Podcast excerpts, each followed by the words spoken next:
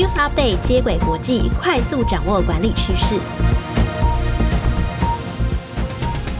听众朋友，大家好，我是经理人月刊采访编辑简玉璇。我是经理人月刊实习编辑陈田静，欢迎收听经理人 Podcast 的接轨国际。在这个单元中，编辑团队会精选国际财经管理资讯，提供导读和解析，帮助读者掌握管理趋势。今天分享的主题有：《时代》杂志公布二零二三年度风云人物，泰勒斯创下哪些纪录？被他打趴的落选名单里有谁？持续九十七年的《时代》杂志风云人物怎么选？三件你可能不知道的事。今天两则新闻呢，都跟《时代》杂志的风云人物有关。我们会带大家看二零二三年的年度风云人物，它的英文叫做 Person of the Year，也会分享这个持续九十七年的人物是怎么选的，它跟当代的连结是什么的。好。我先公布二零二三年年度风云人物，等等等等等，是泰勒斯。我好像粉丝哦，就是为了自肥而选的。没有没有，不是哦。我想无论是不是泰勒斯的粉丝，在二零二三年，就是去年，都应该有滑到跟他演唱会有关的新闻。我记得有一个很红的片段，就是有一个泰勒斯的粉丝，因为抢不到票，就去应征当保全，结果他全程背对着舞台跟着唱，而且他对嘴对的超准的。其实这个保全他不止去过一场演唱会，他去过蛮多场的哦。那我真的也有刷到那支影片啊，重点是保全还蛮帅的。这是重点吗？好了好了，那其实自我揭露一下，我的 Spotify 年度报告最常听的歌手，就我年度歌手，真的就是泰勒斯。然后我年度歌曲也是他的 Midnight Rain。然后就泰勒斯，他不只是我的年度歌手，他也是 Spotify 全球聆听数最多的歌手。那我其实看到这个年度报告的时候也蛮惊讶的，因为我自认为自己不是泰勒斯的粉丝，在以前可能就偶尔听他的歌一下，但在今年呢，泰勒斯会进到我的歌单里面，真的就是因为他的全球巡演，然后吸引到我想去听他的歌。泰勒斯呢，从二零二三年三月就开启了时代巡回演唱会，外媒呢就用泰勒斯效应来形容这波演唱会带来的经济和文化影响。而且呢，这个巡回演唱会今年还在持续，传出呢，台北市府的李四川副市长好像有去接洽询问。目前呢，我们在录的当下不确定接洽的结果是怎么样。如果他真的来台北开唱，一定是会选大巨蛋，他一定会塞爆大巨蛋，就哇哦，非常的期待。你很期待，但是又抢不到票。好，回来。那根据彭博社的报道呢，就是泰勒斯的个人总资产呢，已经达到十一亿美元，大概是三百三十七亿台币。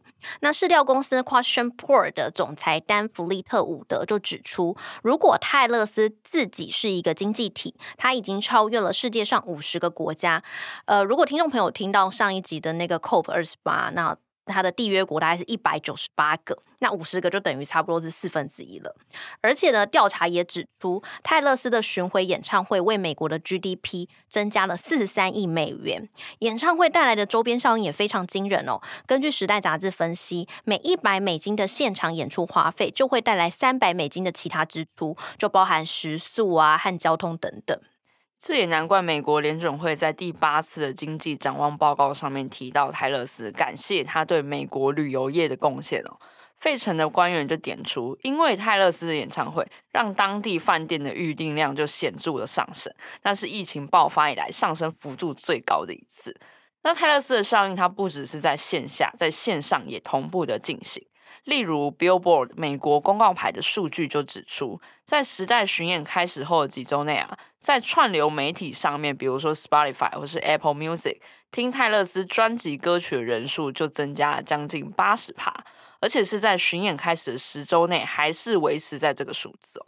哎、我看到那个泰勒斯效应还有这些数字的时候，我就想说，如果泰勒斯真的来台北开场，我就要把我的租屋处再分租出去赚这笔钱。好。不过有一个更根本的问题，就是我会想说，泰勒斯到底为什么这么红？啊，我如果问我身边的朋友，可能就会有不同的答案。一千个粉丝有一千个答案。要深度分析泰勒斯是可以写成一篇论文的。像纽约大学呢，就开设了一门研究泰勒斯的课程。那我看了好几篇的外媒分析，我觉得英国卫报的讲法其实最适合总结，就是他引用了公关专家劳伦比辛的话，他说泰勒斯除了音乐的天赋之外，他的重新塑造形象的能力很强，这是一个可以给他长红的声量。意思就是泰勒斯。每推出一次专辑，他的形象都会有所转换，成为更适合当下的文化新的版本。比方说，以前的歌曲风格跟现在推出的版本就会做改变，以前讲的故事跟现在讲的故事也会不同。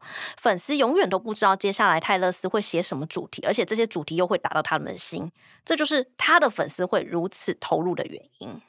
其实公关专家的这句话就讲了泰勒斯的三个成功原因啦。那第一个呢，就是泰勒斯的歌曲，他写的歌呢，虽然都是他自己的故事，却可以让听的人对号入座，觉得这根本就在讲我。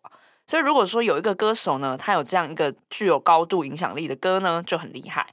但一个歌手他几乎每一首歌都有这样的威力，而且呢都是自己写的，那应该就是泰勒斯了。第二个呢，就是泰勒斯的集结粉丝力量很强。泰勒斯粉丝呢有个名字叫做 Swiftie。那泰勒斯呢也常常会透过歌曲互动，比方说在 MV 买一些彩蛋啊，或是社群媒体上的连结，来吸引他跟粉丝的连结度。这就是代表他对他的粉丝有很高度的动员能力。而且呢，Swifty 这个词还登上牛津词典二零二三的年度关键词，我觉得这蛮狂的。我希望呢，这则 Podcast 也可以吸引到 Swifty 帮我们转发，就。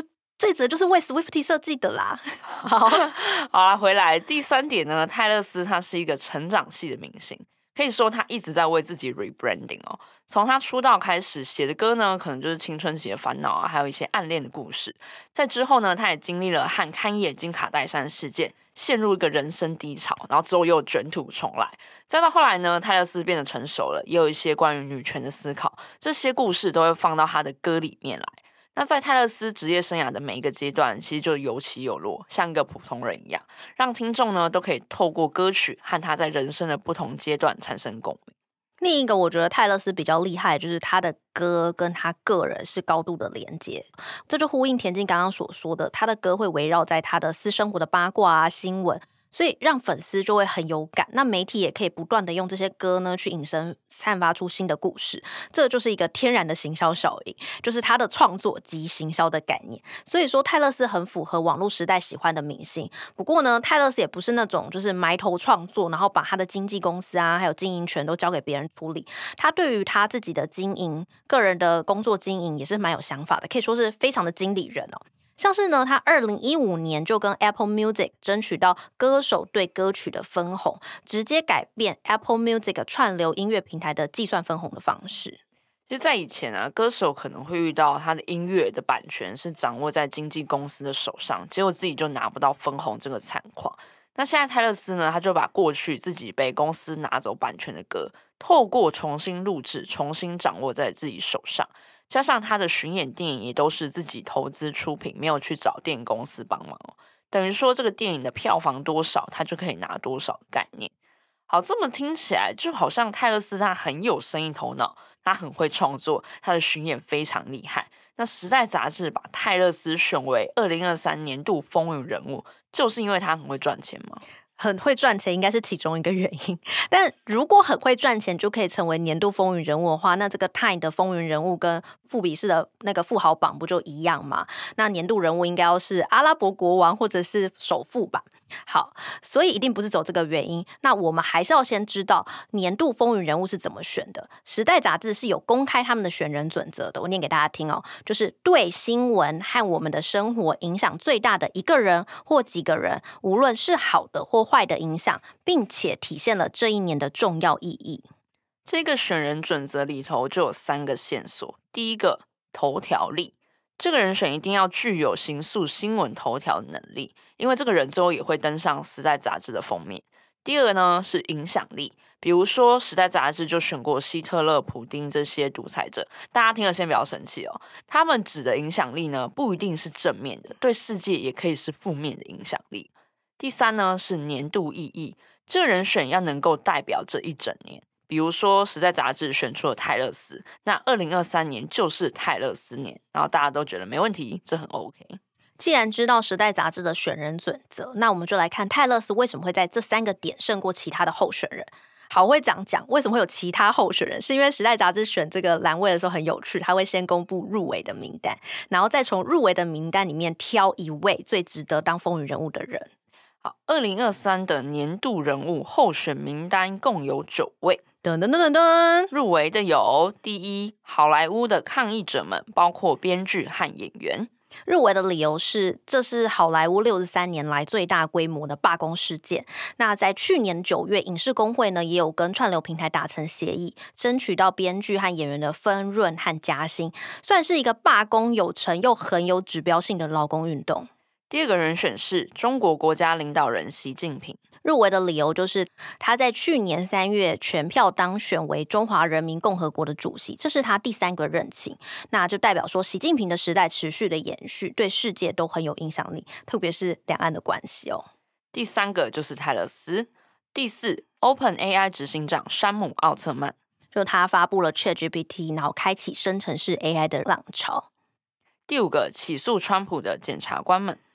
我想入围的理由就是，它是一个蛮困难的任务。你去想说，我要起诉一个前总统，而且川普又是今年共和党可能会提名的人选，那这些诉讼会不会冲击到选举，都很值得大家关注。第六，电影《芭比》的粉丝，时代杂志给的入围的理由是说，这部电影呢吸引了全球粉丝的关注，证明电影在串流时代下还是可以成功。第七，俄罗斯的总统普丁入围的理由就是去年俄乌战争有一度因为瓦格纳集团叛变，感觉快要结束了，但普丁稳下来，并且跟白俄罗斯达成协议，让战线持续。虽然是负面的影响，但还是世界上的大事。第八，英国国王查尔斯三世。二零二二年，伊丽莎白女王二世过世，查尔斯三世呢，在二零二三年加冕为国王，英国王室进入下个时代。这个虽然我们在 Pocket 上面有特别的分享，如果听众朋友很想知道查尔斯王子的管理故事，也可以跟我说。第九，美国联准会主席杰洛姆鲍威尔。二零二三年，因美国因为通膨的关系，必须要升息。那去年接轨国际也持续的一直在发罗升息的消息。那到去年七月为止呢，美国已经升了十一次息。那后来呢，将近半年都维持同样的利率。鲍威尔的政策是主张经济应该要软着陆，他希望美国的经济可以是朝这个方向走啦。意思就是经济在过度扩张、通膨之后能够平稳的降温，但在降温的过程中没有出现大规模的通货紧缩和失业。目前看起来，美国的通膨有趋缓，然后失业率也没有。上升的太严重，算是有达成成效。但是今年年准会会不会再降息？就请继续收听接轨国际，顺便宣传一下，可能会讨论到。好，所以这一份名单看来的人物，还有他所牵涉的事件，我们接轨国际就讲了七个，也可以侧面佐证这些人真的是形塑二零二三年头条人物啊。好，在这份名单里面，所有的候选人都符合了头条力，还有影响力。也就是说呢，泰勒斯他胜出的原因就在那关键的第三点——年度意义。时代杂志给泰勒斯的获奖评述，我就把原意念给大家听。每一年都有光明和黑暗，而二零二三年则是充满黑暗的一年。在一个四分五裂的世界里，有太多的体制正在走向失败，而泰勒斯却找到了一种超越国界、成为光明之人的方式。当今的世界上，没有人能够像他那样打动如此多的人。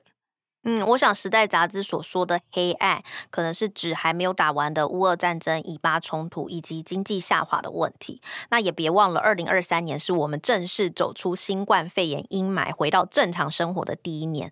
文章就指出，在这一年，人们重新唤起了关于是谁创造以及谁拥有文化表现形式的问题。泰勒斯透过歌曲创造了能引起广大共鸣的叙事，恰恰符合《时代》杂志想在二零二三年利用年度人物传达的核心。精神就是在疫情之后，我们重新获得了自由。获得自由的同时，请回头去问：我是谁？我从哪里来？我该往何处去？从这些入围的人物里面，我想只有泰勒斯能回答这个问题，因为他的歌就是他的故事，也是粉丝和这个时代的故事，而且无关任何阵营与冲突。泰勒斯这一次的入选也破了《时代》杂志自己的几个记录哦。首先，第一个记录是他是首位因为在艺术领域的成就而入选的人哦，也就是第一个娱乐明星。第二呢，泰勒斯也是在过去五十年当中第四位以个人名义入选的入选者。第三，泰勒斯是第一个重复上榜的女性，而在这份重复上榜的名单里面，都是美国总统还有世界领导人，比如说邓小平啊、丘吉尔、雷根这些人。泰勒斯上一次登上《时代》杂志的年度风云人物是什么时候呢？继续听下去你就知道了。好，最后为大家总结这则新闻：泰勒斯获选《时代》杂志的年度人物的原因有头条力和影响力，这就包括他在二零二三全球巡演就超过了五十场，预计产生五十亿美元的经济效益，以及它带来的年度意义，用音乐跨越国界，引起数百万人的共鸣。好的，接着我们进到第二则新闻哦，将会为大家分享《时代》杂志年度风云人物的三件事。因为呢，每年十二月，《时代》杂志的最后一周的封面都会受到全球大众的关注。这个栏目呢，已经有九十七年的历史。那你去想一个杂志，就是我评选一年的风云人物没有意义，可是我已经持续做了将近百年。那它这个风云人物就很有指标性，它就是不只是美国的，也是全球的风云人物。那么这个栏目从何时开始？那《时代》杂志的编辑又是怎么选人的？中间这个栏目有什么变动？我想大家可能会好奇。我先简单介绍一下年度风云人物的历史。这个传统呢，是从一九二七年开始，到二零二四年已经有将近百年，九十七年的历史。好，《时代》杂志有史以来的第一个年度风云人物是历史上首位成功完成单人不着陆飞行横跨大西洋的人，他就是查尔斯·林德伯格。哇，我好像不大知道他是谁。毕竟他是一个快一百多年的人，只是有一个关键哦，就是他那时候得到风云人物的原因是他开飞机横越大西洋。我刚刚很仔细听田静的描述他的事迹，可是你去想，就是九十七年前只要开飞机就可以成为风云人物，但现在可能要殖民火星才可以，就是你不能只登月球，因为登月球那个人也拿过风云人物，就阿姆斯壮嘛。这就说明了为什么我们要看年度风云人物的意义。科技的演变就体现在这个上面。其实我也很佩服杂志社有一个栏目可以持续百年，而且还一直很有影响力哦。好，在这个百年的过程当中呢，有值得大家关注的三件事。第一件事呢，年度风云人物曾经改名过。早在一九二七年，当时还不叫做 Person of the Year，而是叫做 Man of the Year。那 Man 呢，大家也知道，它可以指人类。它也可以特指男性，所以一直到一九九九年才正式改名为 Person of the Year。在这之前呢，年度人物通常就只有国家领袖啊，还有 CEO 获选，而这些位置也长期被男性所垄断。一九九九年也太晚了吧，将近两千年才去改名。而且还有一个更有趣的事情，我再继续跟大家分享，就是在一九九九年以前，就是二十多年前，只有四位女性呢曾经获选风云人物，分别是华丽丝·辛普森。那讲名字呢，大家可能不认识，但大家应该有听说有一个只爱江山不爱美人的爱德华八世，或者你可以称她为温莎公爵。那华丽丝·辛普森就是那个美人，她也是首位获选的女性。你看，第一个选的人就是可以让男人放弃江山的女人，这个选择我觉得蛮父权的哦。那第二位女性呢，是英国女王伊丽莎白二世。第三位是菲律宾首位女总统，也是亚洲首位女总统，她叫做克拉松艾奎诺。最后一个呢，是第一夫人宋美龄，当时呢，她是和蒋中正一起在一九三七年获选。在千禧年之后单独入选的女性，也只有二零一五年的德国总理梅克尔，还有二零一九年的气候少女格雷塔·通贝里，再来就是二零二三年泰勒斯。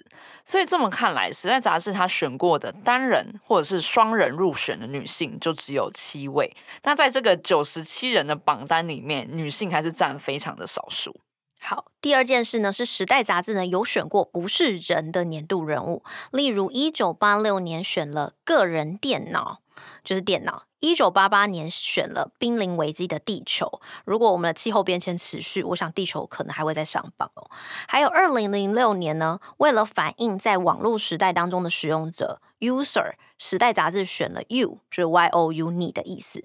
这一期的封面很有趣，虽然是距今差不多二十年前吧。它的封面呢是一台电脑，然后用镜面的材质可以反射出你，就你拿那台电脑的时候，你就看到你，你就是那个风云人物。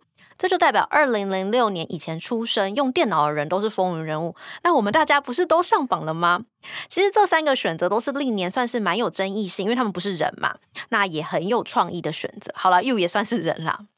好，第三件事呢，就是《时代》杂志的选人流程保密到家。首先呢，杂志社的编辑会在九月的时候就开始把可能是年度人物的人选加到这份名单里面，他们称之为 runner up。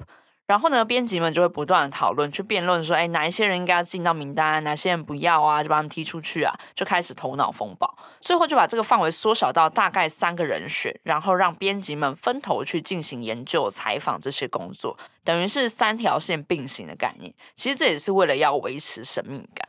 这个意思就是会有三组编辑，然后分别去设想说，哦，我的人会得封面人物，那我要写什么样的内容的工作的形式。比方说，二零二三年，我个人认为应该是奥特曼、美国联准会主席和泰勒斯。那所以这三组人就会分别分头去采访，就连编辑都不知道最后的人选是谁。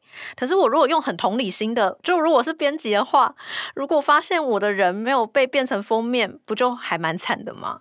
我自己也觉得啊，但可能这些稿子就会放到不是这一期，可能放到其他的期，然后作为是封面人物之类的。好了，反正年度人物的最终人选呢，就会由《时代》杂志的总编辑来敲定。据他们所说呢，这一些过程都会秘密的进行，只有非常非常少数的人才会知道最终的答案。有一个最夸张的说法是，直到杂志送印之前，大家才会知道真正的年度人物是谁哦。所以你要在《时代》杂志里面当编辑写这个风云人物，你一定要跟总编辑打好关系，你就会知道总编辑喜欢的人是谁。泰勒斯一分出来就说我要泰勒斯，好。那另外一个想法就是，哎，也也是我的小剧场啊，就是会不会我是记者，然后我看我我看到封面才发现啊，我采访的不是风云人物，就瞬间想离职哦。好，从小剧场中回来。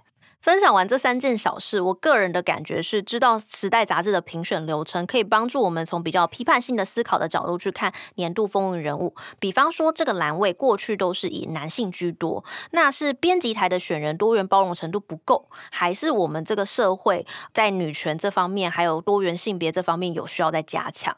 以及呢，最后是总编辑的意志来决定，那么他的立场就会主导是什么样的人可以被选起来。所以这些这些要素都可以去帮助我们，不用完全的去 buy in 说哦，时代杂志风云人物选谁，我就觉得他是最代表。你也可以有你自己的判断方法。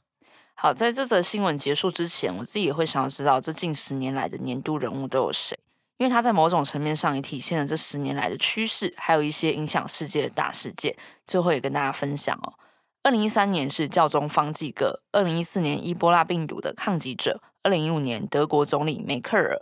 二零一六年，美国总统川普；二零一七年，Me Too 运动的打破沉默者，泰勒斯也是封面人物的其中一人。